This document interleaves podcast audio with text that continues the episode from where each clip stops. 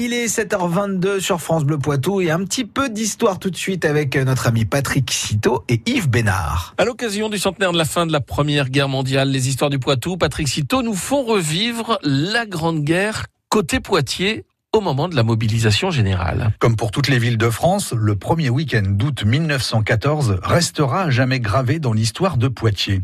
Le samedi 1er août, l'Allemagne déclare la guerre à la Russie. Le jeu des alliances entre les différents pays oblige la France à réagir.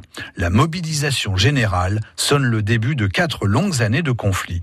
À Poitiers, le télégramme annonçant la nouvelle arrive le samedi un peu après 16 heures l'ordre de mobilisation est donné pour le lendemain, le dimanche 2 août. Et en ce samedi après-midi d'été, la nouvelle se répand comme une traînée de poudre dans Poitiers. La surprise vient cueillir de nombreux poitevins, citadins ou ruraux, qui vont être contraints d'abandonner du jour au lendemain terre et famille.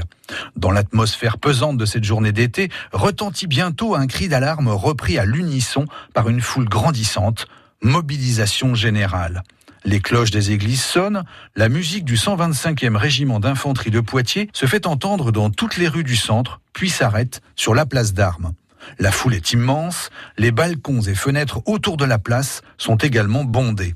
L'hymne national retentit, toutes les têtes se découvrent, l'émotion est considérable. Quand la musique s'arrête, des cris vibrants montent dans cette atmosphère patriotique et surchauffée.